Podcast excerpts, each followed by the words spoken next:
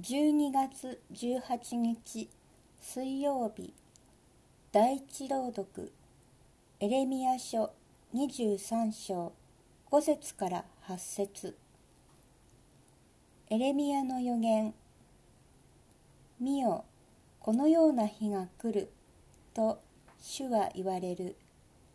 私はダビデのために正しい若枝を起こす。王は治め栄えこの国に正義と恵みの技を行う。彼の世にユダは救われイスラエルは安らかに住む。彼の名は主は我らの救いと呼ばれる。それゆえ見よこのような日が来ると主は言われる。